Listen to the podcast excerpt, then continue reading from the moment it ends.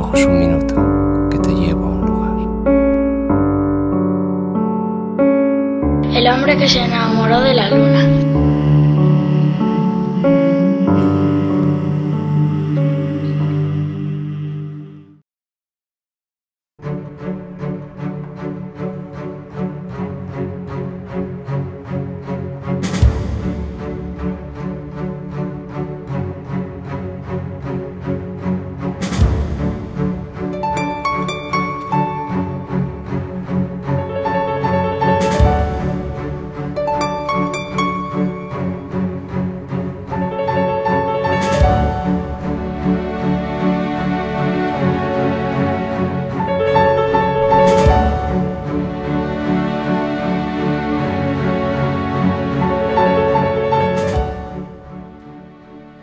Si no escribimos sobre lo que nos hace daño, ¿qué será de nosotros?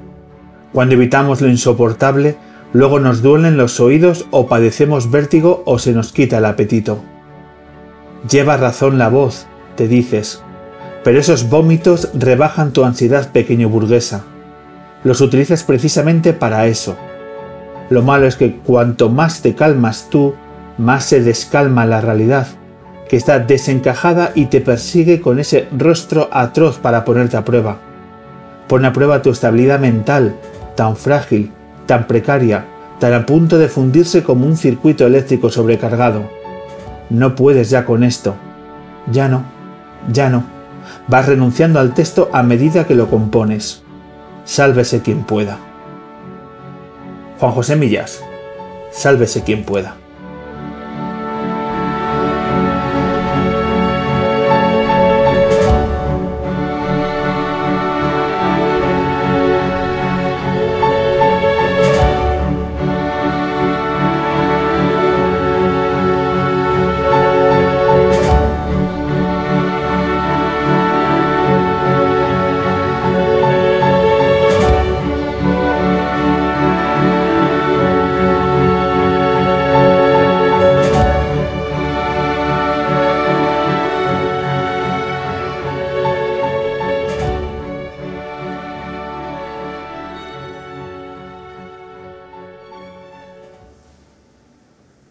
Bienvenidas, bienvenidos, edición 348 del hombre que se enamoró de la luna.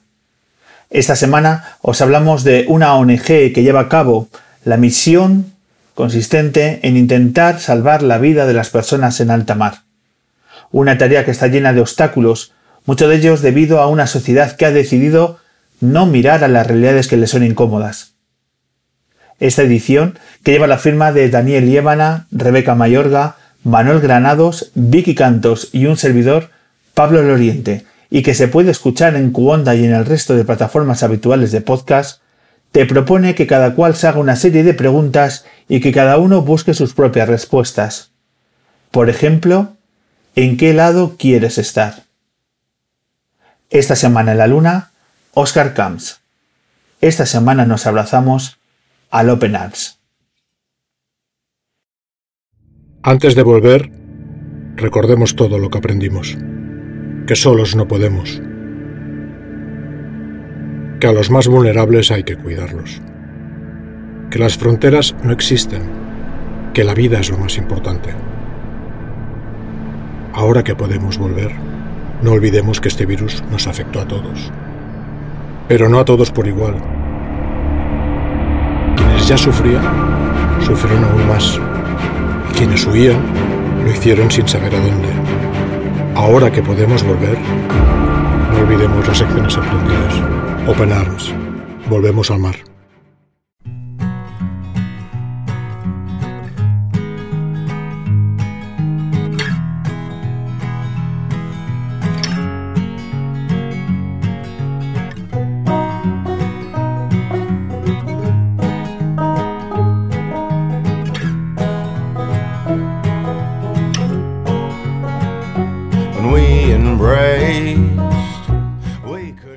Oscar Camps, fundador de la ONG eh, Open Arms, bienvenido al hombre que se enamoró de la luna. ¿Qué tal? ¿Cómo estáis? Pues eh, muy contentos de compartir estos minutos contigo de que nos cuentes cuál es la actualidad de, vuestra entidad y de conocer cómo es el día a día del trabajo de una entidad que está siendo bueno, un emblema de, valores y de un compromiso social que yo creo que cada vez tiene que darse a conocer más y más. Oscar, ¿desde dónde nos hablas? Desde el Astral, desde el barco, desde el buque insignia de, de el primero que tuvimos, eh, el velero que en el 2016 empezó a surcar el Mediterráneo. Mm. ¿Y qué haces ahora exactamente allí? preparándolo para, para, la nueva salida, para la nueva misión. Tenemos el Open Arms, que es el otro barco, el remolcador, que está a punto de salir y después saldrá el Astral a, hacer eh, su misión. No sabemos todavía si en, qué zona exactamente del Mediterráneo Central, pero vamos a salir muy pronto.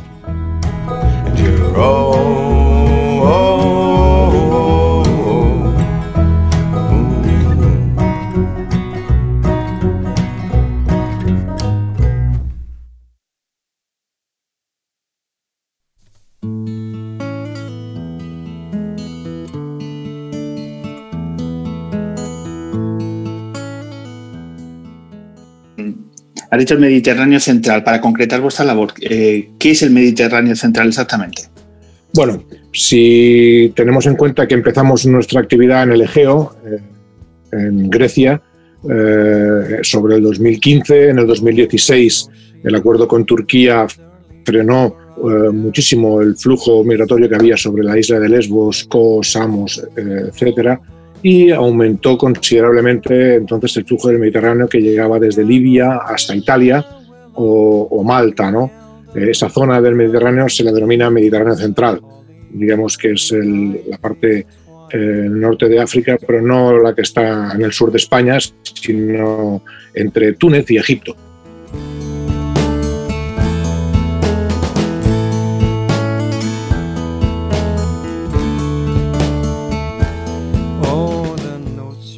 Eh, para preparar una misión, como nos decía que, estáis eh, a punto de, abordar, ¿cuánto tiempo necesitáis eh, para que tenerlo todo a punto?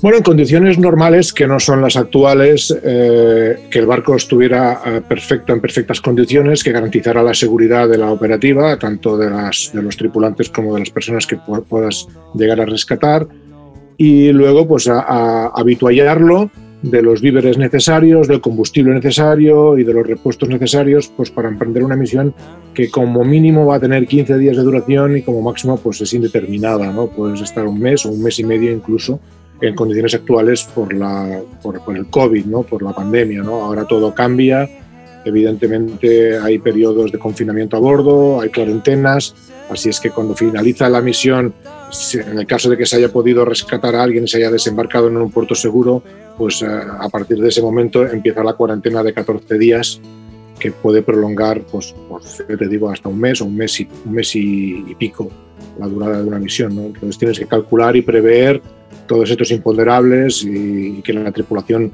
tenga los días disponibles, los voluntarios tengan esa disponibilidad y que tengamos todos los recursos necesarios para poder aguantar, porque estaremos en medio del mar.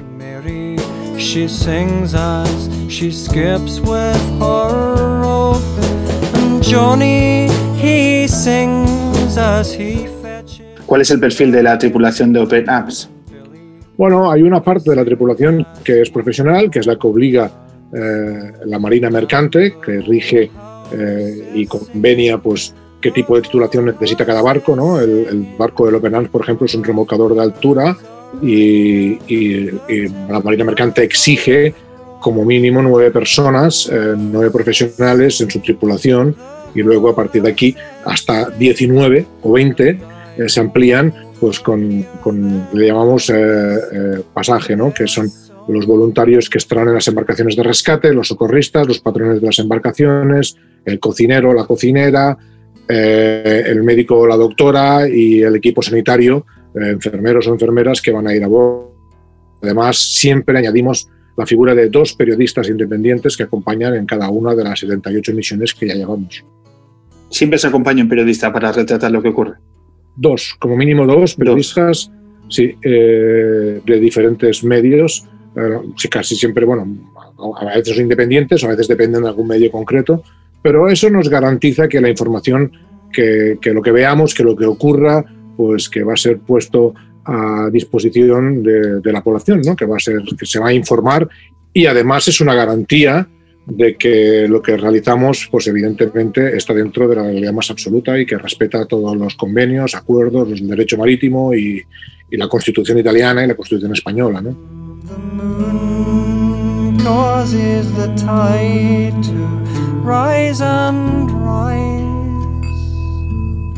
Que el Astral es un barco que tiene 50 años, medio siglo, y sigue navegando. Y el Open Arms es un remolcador que ya finalizaba sus días en salvamento marítimo, fue retirado y es un barco que iba a desguace, pero lo reconvertimos y lo reconstruimos.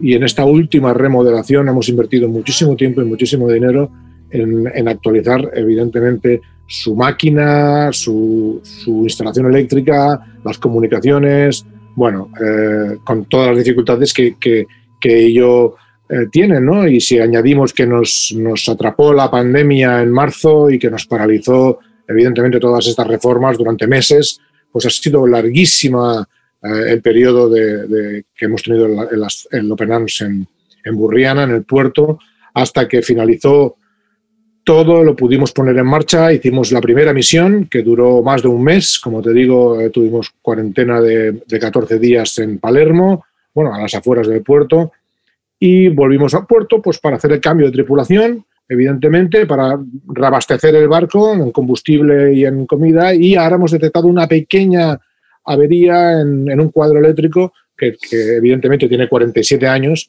y estamos eh, terminando esa reparación que en cuestión de, horas o quizá un día o dos vuelve a salir al mar, ¿no?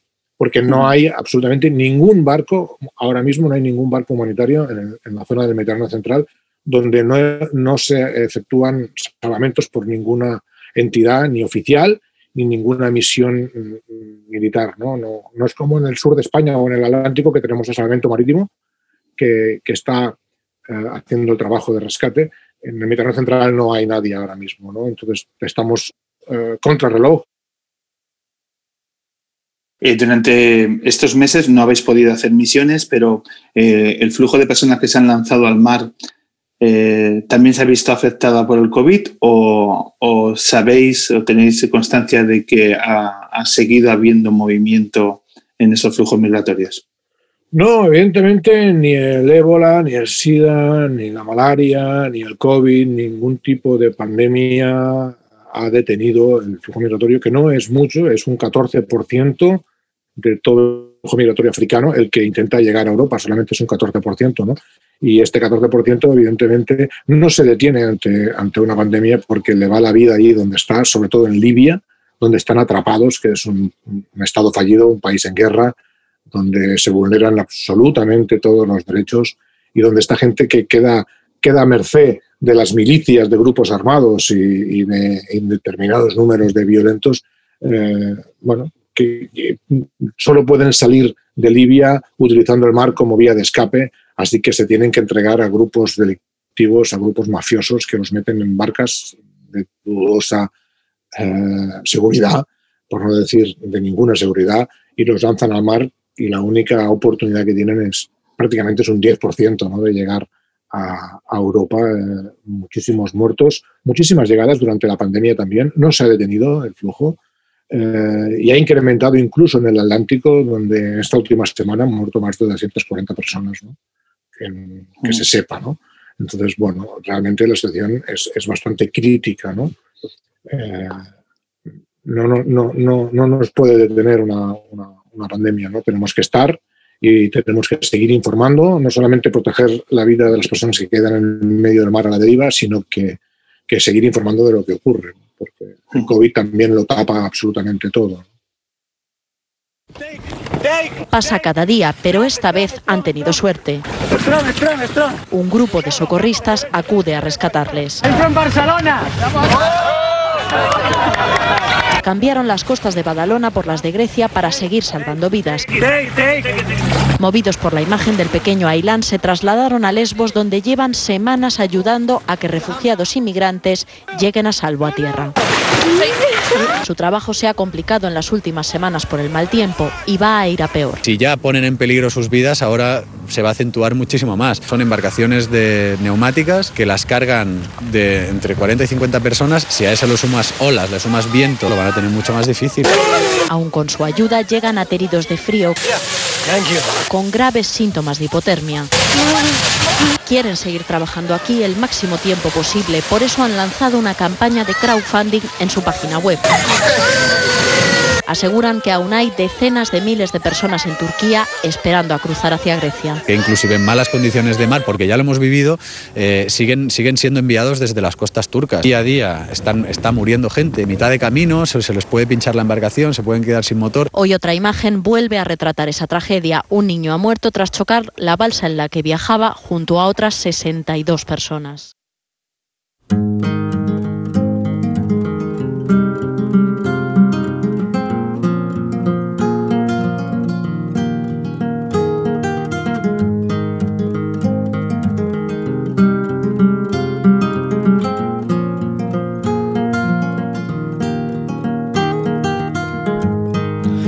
Happen to read this, Eh, siempre que se analiza esta catástrofe humanitaria constante eh, que no cesa en el Mediterráneo, se habla de Libia. ¿Cuál es tu valoración de la relación que la Unión Europea eh, está ejerciendo con este país? Bueno, es un Estado fallido, no, no hay un, un, estamento jurídico que garantice eh, la, seguridad y la defensa de sus propios ciudadanos, no hay ninguna entidad que controle el territorio libio, sino hay diversos grupos armados que se autoproclaman gobiernos legítimos. ¿no? Europa negocia con uno concretamente y reconoce a uno concretamente de esos grupos eh, que hay, pero teniendo en cuenta que no se puede garantizar la seguridad de la propia población, ¿cómo van a, cómo van a garantizar la seguridad de las personas que intentan eh, salir de Libia ¿no? o que quedan atrapadas en Libia, sobre todo los subsaharianos, ¿no? que, que son personas de color y las personas de color en Libia evidentemente no gozan de ningún derecho, son, son violentados, son detenidos, retenidos, esclavizados, torturados, violados. Eh, eh, bueno, se vulneran absolutamente todos los derechos, ¿no? Es un país en guerra, evidentemente, ¿no? Entonces, conveniar con este tipo de, de, situaciones y de países no me parece lo más apropiado, sabiendo sobre todo, y, de, y, después de que tanto ACNUR, Naciones Unidas, como incluso la propia Unión Europea reconoce que, que se están vulnerando absolutamente todos los derechos, que se está eh, deteniendo de forma eh, irregular eh, y violenta a todas las personas que quedan atrapadas allí en centros de detención completamente ilícitos, que son financiados evidentemente por la propia Unión Europea. En Libia eh, se les llama falsamente guardacostas, ¿no? porque evidentemente si es un país fallido no hay una entidad que, garantice que haya un cuerpo que controle toda la costa, los 2.500 kilómetros de costa que tiene ese país en guerra, ¿no? y se pacta y se negocia con grupos armados en diferentes ciudades para que hagan estas funciones, falsas funciones de guardacostas, que, que no dejan de ser uh, otras que interceptar las pateras en aguas internacionales por la fuerza y contra su voluntad devolverlas a un país en guerra vulnerando evidentemente los derechos humanos. ¿no? Eso es lo que está haciendo Europa. Externalizar fronteras es lo mismo que hicimos con Turquía, lo mismo que hace España con Marruecos, pues es lo mismo que hace Italia con, y Malta con Libia, ¿no? con este país fallido donde evidentemente se trafica con personas, se trafica con petróleo, con drogas y con armas constantemente.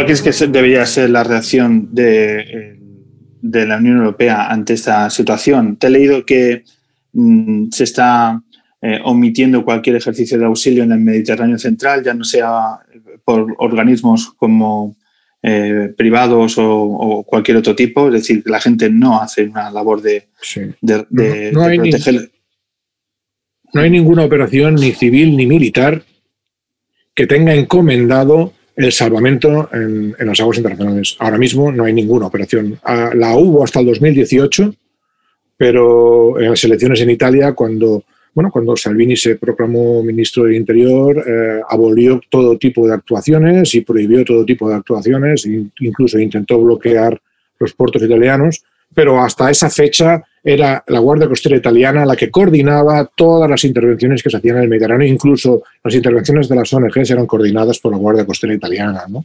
Es a partir de esa fecha donde se decide esta inacción deliberada eh, en materia de salvamento en aguas internacionales y, es a partir de entonces donde más sentido tiene que haya una flota humanitaria que garantice esa, esa intervención y que ponga luz allí donde quieren que haya silencio y oscuridad.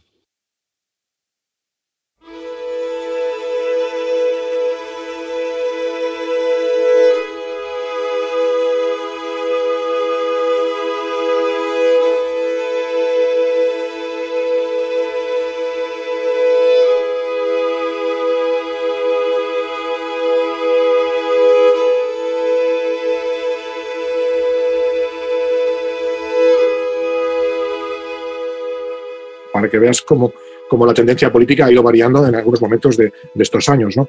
Eh, hemos pasado a ser coordinados por la Guardia Costera Italiana y a ser felicitados por la Guardia Costera Italiana, a ser perseguidos incluso y, detenidos por la Guardia Costera Italiana y ser inspeccionados de forma eh, constante y reiterada, inspecciones durísimas a las que ha sido sometido el, el, Open Arms y los otros barcos eh, de las otras organizaciones humanitarias.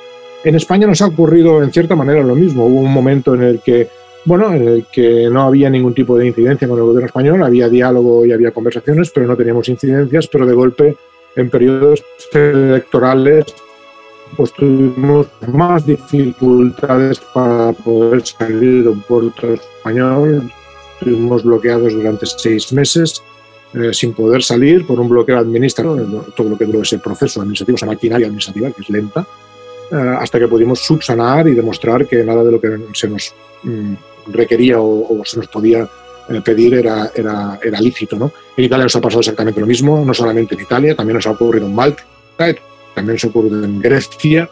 O sea que fíjate que lo que hemos estado retenido en cuatro países de la Unión Europea de forma administrativa, pero jurídicamente no han encontrado ninguna forma ¿no? para detenernos, porque evidentemente que cumplimos absoluta y estrictamente con los convenios internacionales, con el derecho marítimo y con la Constitución española y la italiana. ¿no? De hecho, somos nosotros quienes hemos podido judicializar al, ministro italiano que tanto nos criticó y que tantas trabas eh, nos puso en el 2019 ¿no? para desembarcar. Tenemos una vista preliminar el, 12 de diciembre con, con, Salvini, así es que jurídicamente no se ha podido nunca demostrar absolutamente que incumplimos nada, pero sí que se han elaborado campañas de todo tipo, para tendenciosas todas ellas, pues para minar la confianza de nuestros donantes o para hacer o generar una sensación de, duda hacia lo que estábamos haciendo, cómo lo estábamos haciendo, cuando lo único que hacemos es proteger la vida humana en aguas internacionales, en medio del mar donde nadie la protege, y una vez la, detectamos y la rescatamos, la entregamos a la administración del puerto seguro más cercano para que se ocupen de su situación administrativa y punto, ¿no? Y hasta aquí, hasta aquí podemos leer y esto es lo que hacemos, ¿no? Nosotros básicamente mm, no entramos en nada más y lo que intentamos es salvar vidas única y exclusivamente, independientemente de cuál sea el motivo por el que huyen, de cuál sea su situación administrativa, no es necesario que nadie muera abandonado en el mar, sea cual sea su situación.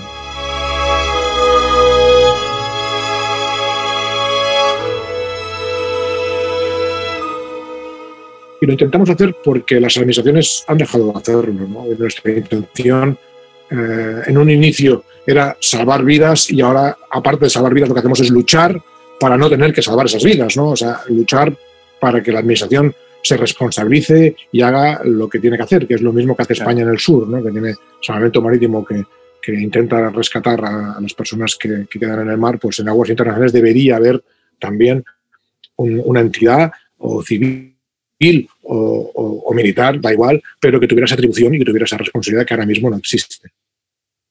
¿Cuántos donantes tenéis? Bueno, sí, perdona, sí, sí, perdona, perdona, sí existe porque la encargan a unos grupos armados ah. libios para que hagan ese trabajo en aguas internacionales que más se acerca a la piratería que, a salvar vidas, porque devolverlos a un país en guerra de donde huyen eh, es completamente ilícito. ¿no? Cuando empezaron a desaparecer como el oasis en los espejismos, a desaparecer sin últimas palabras, tenían en sus manos los trocitos de cosas que querían.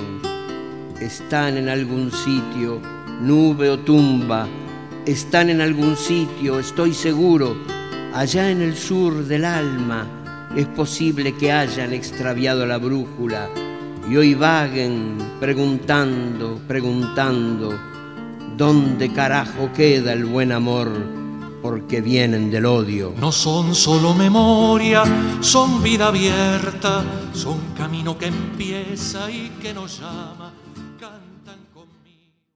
¿Cuántos donantes aproximadamente tiene Open Arms?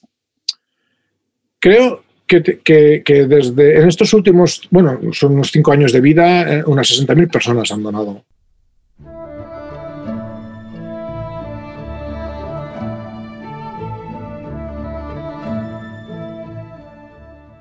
Han intervenido más de 300 voluntarios en, en estos cinco años. ¿no?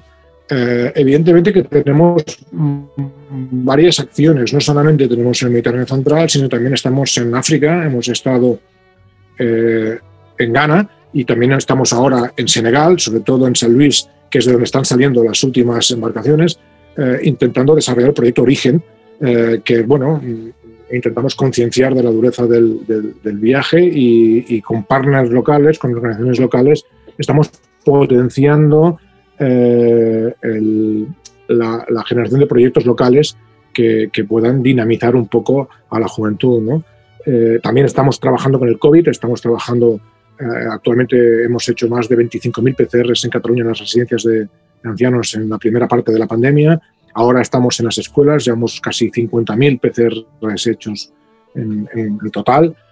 Eh, hemos trabajado en otras comunidades también con el, tema de los trabajadores del, del campo, ¿no?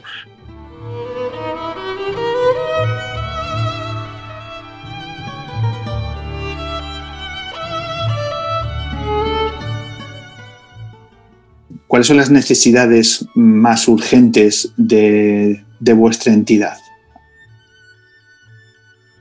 Bueno, imagínate como la situación actual es crítica, no solamente, no solamente es crítica para las familias y para las empresas, para muchísimas empresas. Eh, todo el mundo está notando eh, económicamente eh, el impacto de la pandemia, eh, las donaciones caen eh, muchísimo y, no solamente a nosotros, me imagino que, que a, a todas las organizaciones humanitarias, ¿no? Eh, por eso estamos trabajando también en casa, ¿no? que, que trabajar en el primer mundo no era, en- en un, un- no era un objetivo de Open Arms, pero sí que es un objetivo atender a los más vulnerables y esta pandemia nos ha demostrado que en casa también tenemos personas muy vulnerables, que era nuestra gente mayor y, y ahora también algunos niños. Un poquito la, la actuación, pero notamos eh, evidentemente la caída del sostenimiento económico, ¿no? Y también la disponibilidad de los voluntarios también cae porque no dejan de haber eh, pues, los confinamientos que hacen que sea difícil eh, poder hacer la acción voluntaria. ¿no? Todo se ha convertido en, en- todo se ha multiplicado, la dificultad se ha multiplicado muchísimo en todos los aspectos, así es que estamos todos pasando una situación durísima, ¿no? que creo que, que generará un antes y un después ¿no? de esta pandemia.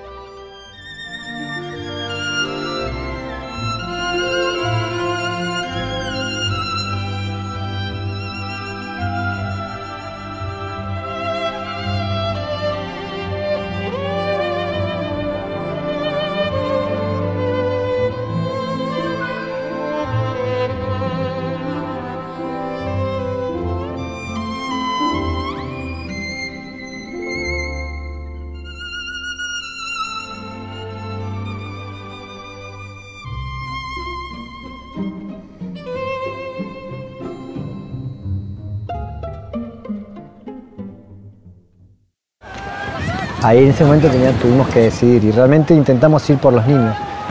Y había un montón de nenes, había un montón de nenes. Intentamos ir por todos los nenes primero y subirlos al barco griego. Eh, yo me fui a, lo- a los bebés, a los bebés, a los bebés, porque los chalecos que, traen son unos chalecos que, no son chalecos. Eh, las personas se escurren, no, no, no, no los mantienen a flote. Entonces veías que habían bebés que estaban como, eh, casi semisumergidos.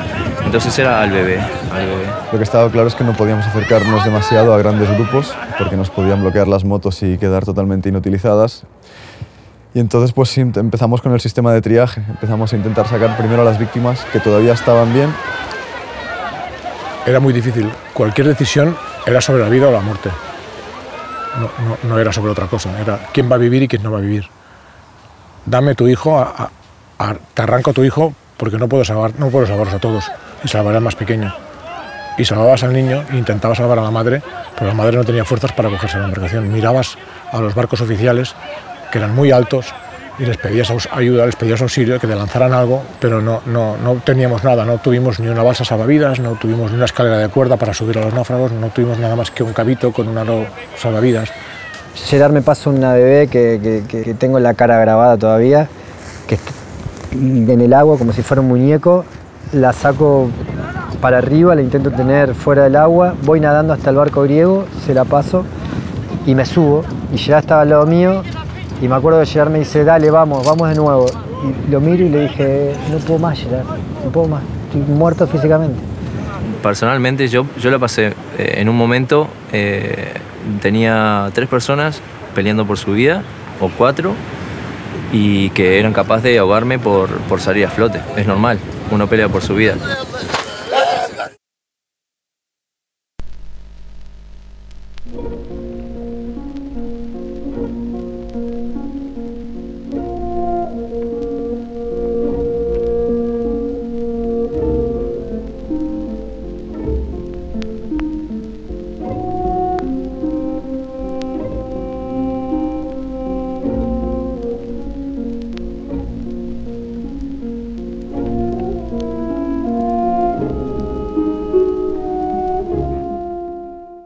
Oscar, vuestra acción eh, provoca que toda persona eh, deba colocarse ante esta, ante esta realidad. Es decir, como país, como sociedad y como individuo, uno debe de decidir si quiere estar donde se protegen a las personas o quiere estar en el otro lado. Me gusta mucho la, conocer eh, tu historia, tu inquietud en ese día en que tú decides que tienes que cambiar, que hay una inquietud que tienes que movilizar y que coges unos ahorros, coges un, equipo y días después estás en Lesbos trabajando sobre el terreno. ¿Qué, ¿Cuál fue la motivación a nivel personal de, decir tengo que hacer algo a realmente hacer algo? Porque yo creo que mucha gente pensamos que quisiéramos dar ese paso, pero de ahí a hacerlo hay un abismo que mucha gente no recorre. ¿Qué consejo darías para que esa necesidad que mucha gente vive en su interior de movilizarse finalmente acaba produciéndose en un hecho concreto, en una movilización determinada. Bueno, eh, mira, lo, más difícil es, tomar la decisión, ¿no? yo creo que lo más difícil es levantarse del sofá. Es, lo más difícil es, vender, es vencer eh, los propios reparos que nos autoimponemos, ¿no? Eh, los bloqueos que, uno puede tener, porque claro, si yo soy socorrista y me dedico a hacer de socorrista las playas españolas y el día 15 de septiembre acaba la temporada estival en España y acaba el trabajo como socorrista, te tienes que dedicar a, otras, a otros tipos de trabajo para sobrevivir y ves que muere gente en, otro lugar, en las playas de otro, de otro país muy cercano al tuyo, también en el primer mundo, como puede ser Grecia.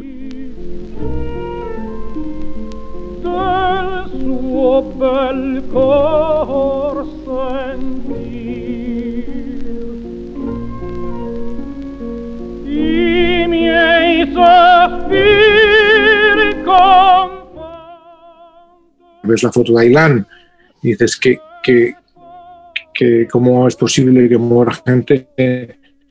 Pues habrá gente ayudando, ¿no? Te imaginas que pueda haber, habrá entidades allí que están haciendo el mismo trabajo para ayudarles, ¿no? Porque ya que ha acabado la temporada aquí, pues estos recursos que tenemos, este material y toda esta gente que puede tener ese mes de vacaciones lo decides emplear en, hacer tu trabajo en un lugar donde haga falta, porque en España, aparte de buscar niños perdidos y atender picadas de medusa, pues en las playas españolas eh, el, riesgo es bajo de, hacer rescates y la necesidad también, pese a que tenemos 40 millones de turistas, ¿no?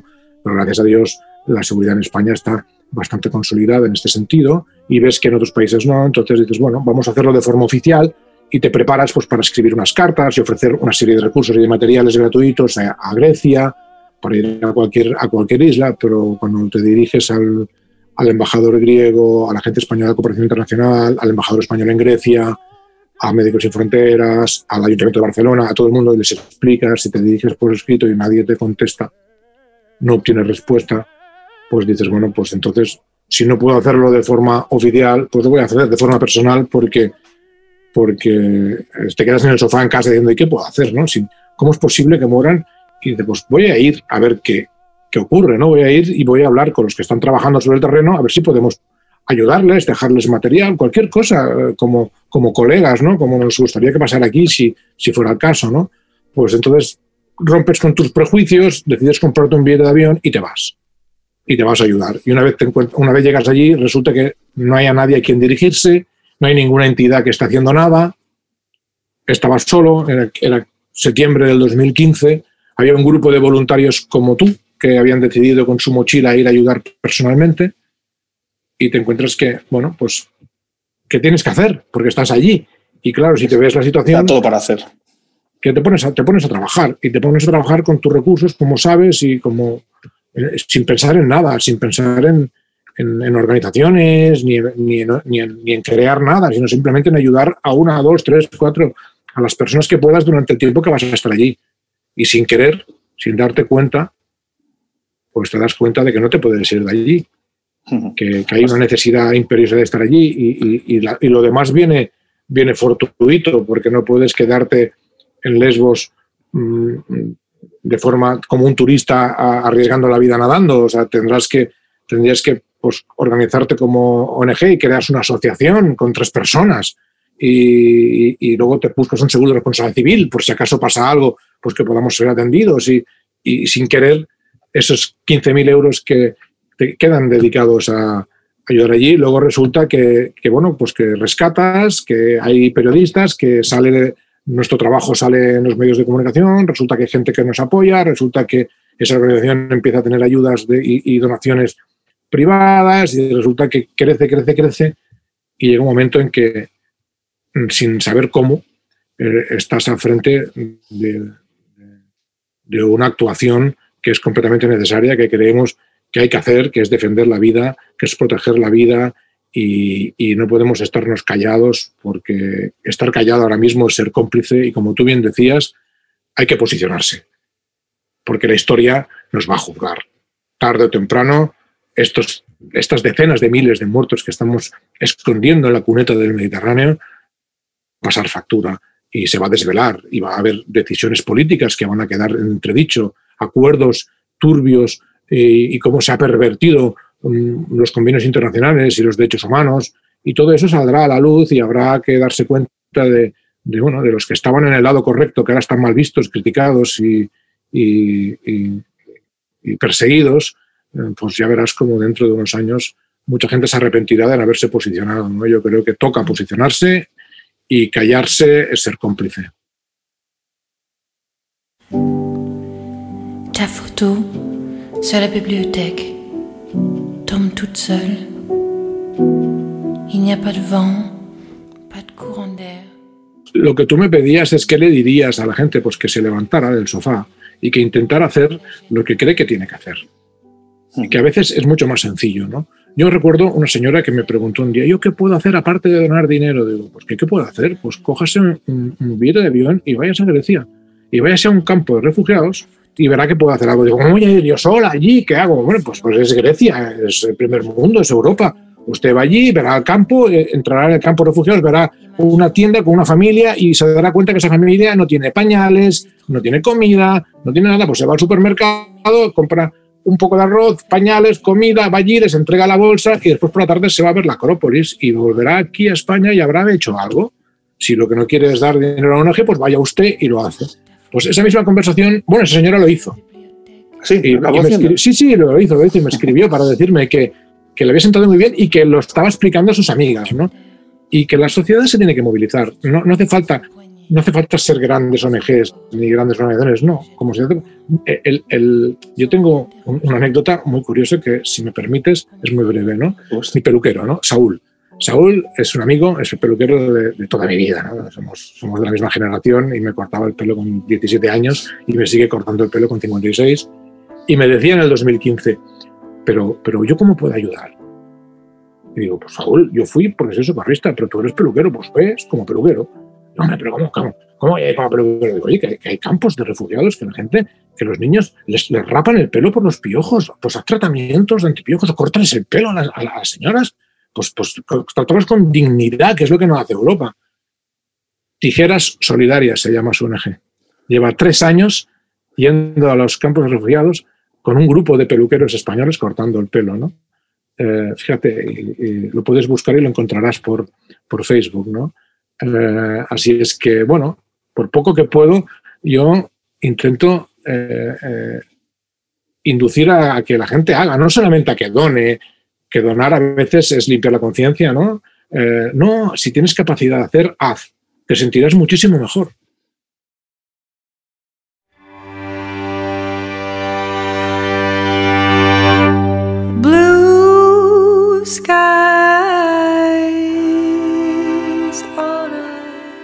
Yo soy Saúl Sancho, eh, eh, fundador y colaborador de Tijeras Solidarias, una ONG eh, creada para peluqueros y que intentamos devolverle un poco la dignidad a través de nuestra profesión, arreglándoles el cabello a, a personas bueno, pues sin recursos y carentes de medios.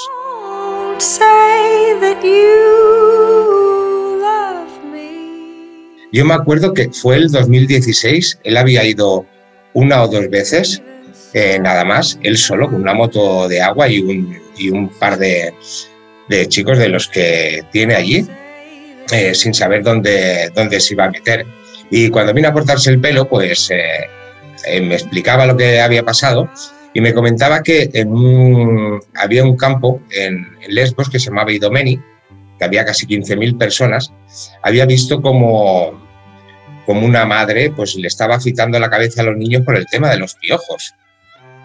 Y, bueno, yo pensé, bueno, vosotros lo sacáis del agua, hay médicos allí que como primera necesidad eh, está muy bien, pero yo cómo puedo hacer allí? Que yo podría hacer algo, eh, pues no sé, eh, ir a cortarles el pelo o quitarle los piojos. O, y, fue así de sencillo. A mí me revolvió un poco la imagen de ver a una mujer afitándole con una gilet la cabeza a una niña. Y bueno, pues eh, así empezó. Al mes siguiente con una mochila y me fui para allí.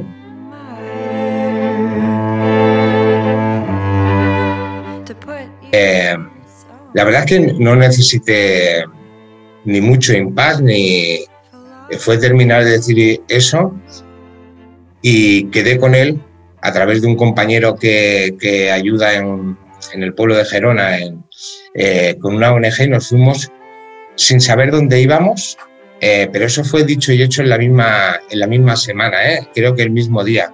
Empezamos hablando por teléfono y no, creo que, ni, lo pensé. Nos llamamos, oye, yo tengo un coche viejo, una caravana, lo cargamos de cosas y cogimos y nos fuimos con coche. Eh, hicimos una ruta de dos días, terminamos embarcados en barco y a buscar sitios porque allí eh, íbamos a través de las páginas de la CNUR, que hay unas coordenadas geográficas de donde están o estaban los campos de refugiados, los, militarizados, eh, nosotros íbamos allí, eh, buscando a través del Google. Estuvimos tres días que en todos los sitios nos decían que no, que allí no se podía pasar. Se limitaban, bueno, como no, no todos saben inglés ni, ni tampoco es fluido, te daban un golpecito en el pecho con el CEDME y ya sabías que tú ahí no tenías que ayudar. En sí que en concreto en, en uno había un, un dirigente de la Cruz Roja que, era el que organizaba todo, todo aquello de las ayudas, pero bueno, nos vino a decir que no podían aceptar nada, que si no era con dinero allí no, no se entraba. Y bueno, hasta que encontramos un, grupo de unas 1.200 personas en, en, un puerto que se llama Pireos, que lo vimos de casualidad volviendo con el coche a Atenas, de tiendas de campaña, y fuimos a mirar allí, vimos que había gente, dejamos el coche, la ruló y me puse a cortar el pelo. Más sencillo no puede ser. Quien quiera ayudar, ayuda.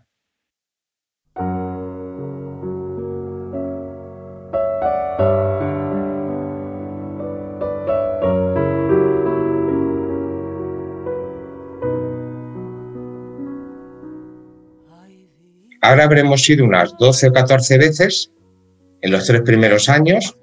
Eh, en el último, este último año es, está desaparecido. Pero eh, bueno, es, muy sencillo. Nosotros no tenemos ni infraestructura, ni nos ayudan económicamente nadie. Nosotros nos pagamos todo de nuestros bolsillos. Cerramos eh, o cerramos el salón si el compañero de profesión que se apunta está solo o dejamos a la gente trabajando y nos vamos allí. Pero es muy sencillo. Eh, lo muevo por redes. Eh, yo la primera y la segunda vez fui solo y, ya en la tercera, como yo, lo cuelgo todo en redes, hasta si hago una paella, pues me da igual, un corte de pelo, una paella o, o la ayuda a los refugiados. ¿no? Pues, eh, bueno, empezaron compañeros a escribirme y empresas a interesarse en su día, ahora ya todo eso ha desaparecido, eh, para, para venir. Y bueno, pues me dan los nombres, cada uno ingresa el dinero en la cuenta, con lo que nos salen los billetes, una pensión, y, ya está, se sacan los billetes y nos vamos allí. Y es, es, así de sencillo, es que no hay más. Una mochila cada uno con sus herramientas y, y a currar donde, donde podemos, que solemos ir, campos militarizados no nos dejan entrar. Y hay, eh, hay edificios, Atenas que está, está como está tan mal, eh, Atenas ciudad hay muchos edificios abandonados, que a lo mejor hay voluntarios allí eh, que, están, que se han quedado incluso a vivir allí con, con, ellos por ayudarlos. Y a lo mejor hay un edificio 400 personas, eh, familias, y, y lo ocupan, intentan, bueno, el que está allí, pues conseguirles de comida, eh, si un día no comen, no comen. Y nosotros vamos allí, como ya nos conocen, de, de varias veces, de haber ido, eh, bueno, pues vamos y les cortamos el pelo y ya está. La verdad es que nuestro trabajo es bien, es bien sencillo.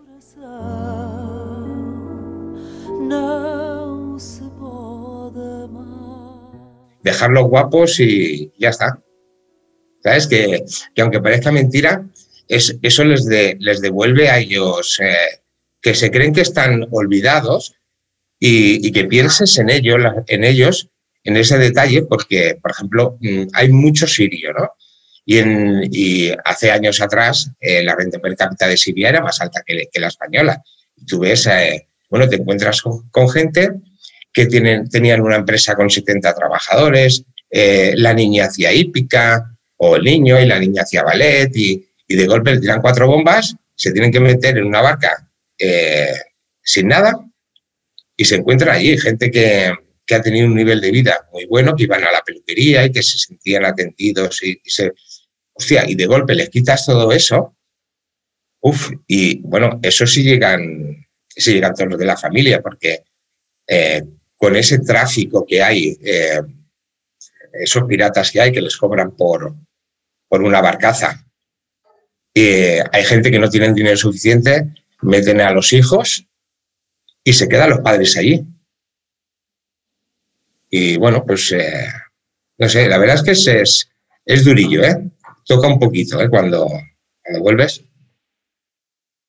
A lo que íbamos, que como esta gente hablan cualquier idioma, la sonrisa y la cara de felicidad no pueden parar de sonreír cuando les estás cortando el pelo. O sea, a lo mejor no te dicen nada y la sonrisa les llega de oreja a oreja. Se sienten, se levantan, te dan un abrazo, eh, a mí se me han dado casos de, de, en las primeras veces que estaba debajo de un puente en el puerto para atrás, eh, traerme el zumo y una magdalena que les habían dado, que era lo único que tenían para comer, eh, en agradecimiento. Tienen que decirle que no, no, que yo me iré de aquí y ya me comeré algo. Esto es, eh, le era más importante que el comer y no tenían para comer. Y me lo daban para mí por haberles cortado el pelo. O sea, eso, eso es, bueno, se ponen los pelos de punta. Que yo solo no podría, aparte de los voluntarios, agradecerles a todos ellos. Hay tres personas más que están conmigo dentro de la ONG, eh, que hacen eh, la misma labor que yo, eh, que, son iguales de importante que puedo ser yo en cuanto a organización, que es José María Neira, Susana Santos y Laura Payés, que tienen sus propios salones también, en Tarrasa, en, en y en Barcelona, y que desde un principio se unieron conmigo y, y entraron dentro de la, eh, de la, ONG en cuanto a organizar. ¿eh? Y estos hacen la misma labor y son igual de, de importantes que podría ser eh, yo, aunque yo fuera el loco que, que, se me cruzó por ir aquel día, que yo intención de hacer ONG no tenía ninguna. ¿eh? Yo la historia era ir allí, ayudar, como hace 30 años había ido al Sáhara o como antes había estado en, en un centro de terminales con SIDA, porque a mí me sale y bueno, pues, pero empezaron a decirme que si las empresas me daban, que luego en la declaración, que el que lo iba a pagar era yo, y digo, no, me estoy metiendo en un lío. Me dijo, haz algo oficial, y lo hice oficial, pero intención yo no tenía ninguna, solo de ayudar.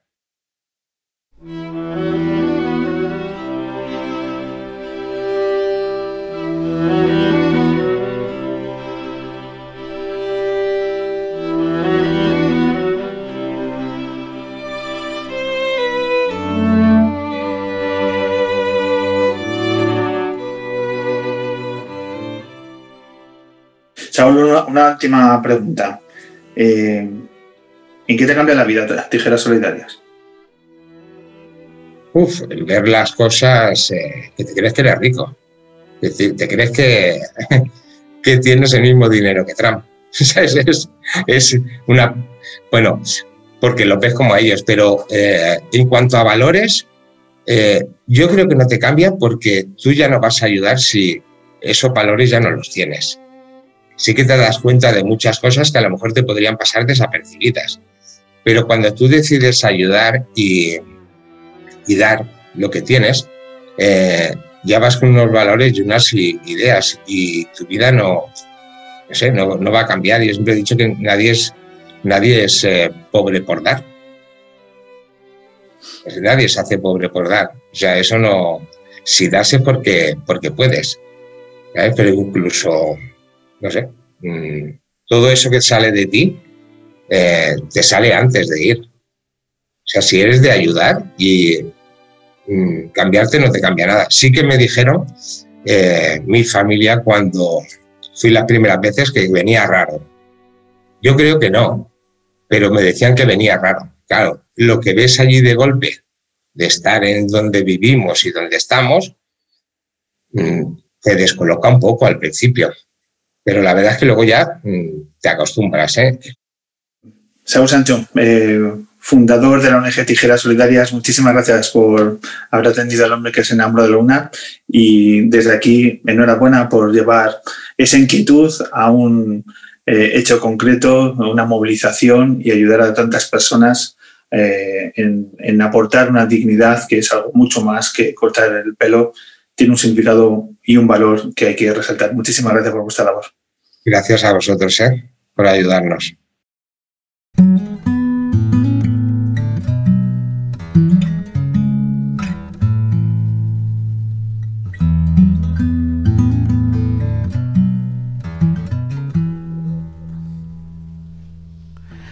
Battered and torn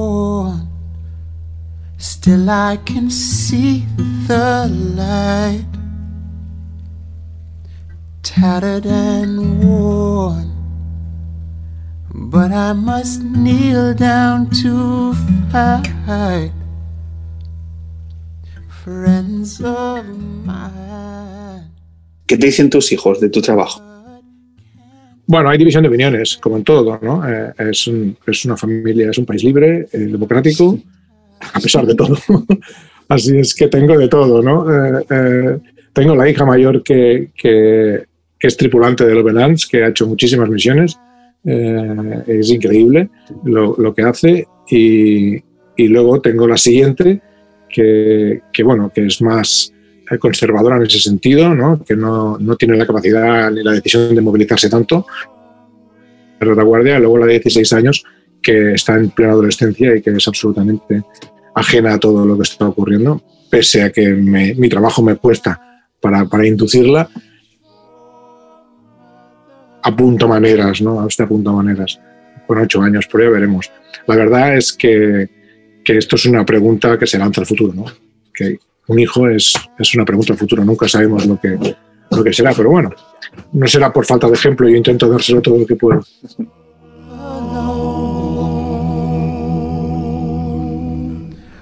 Hope is alive while we're apart.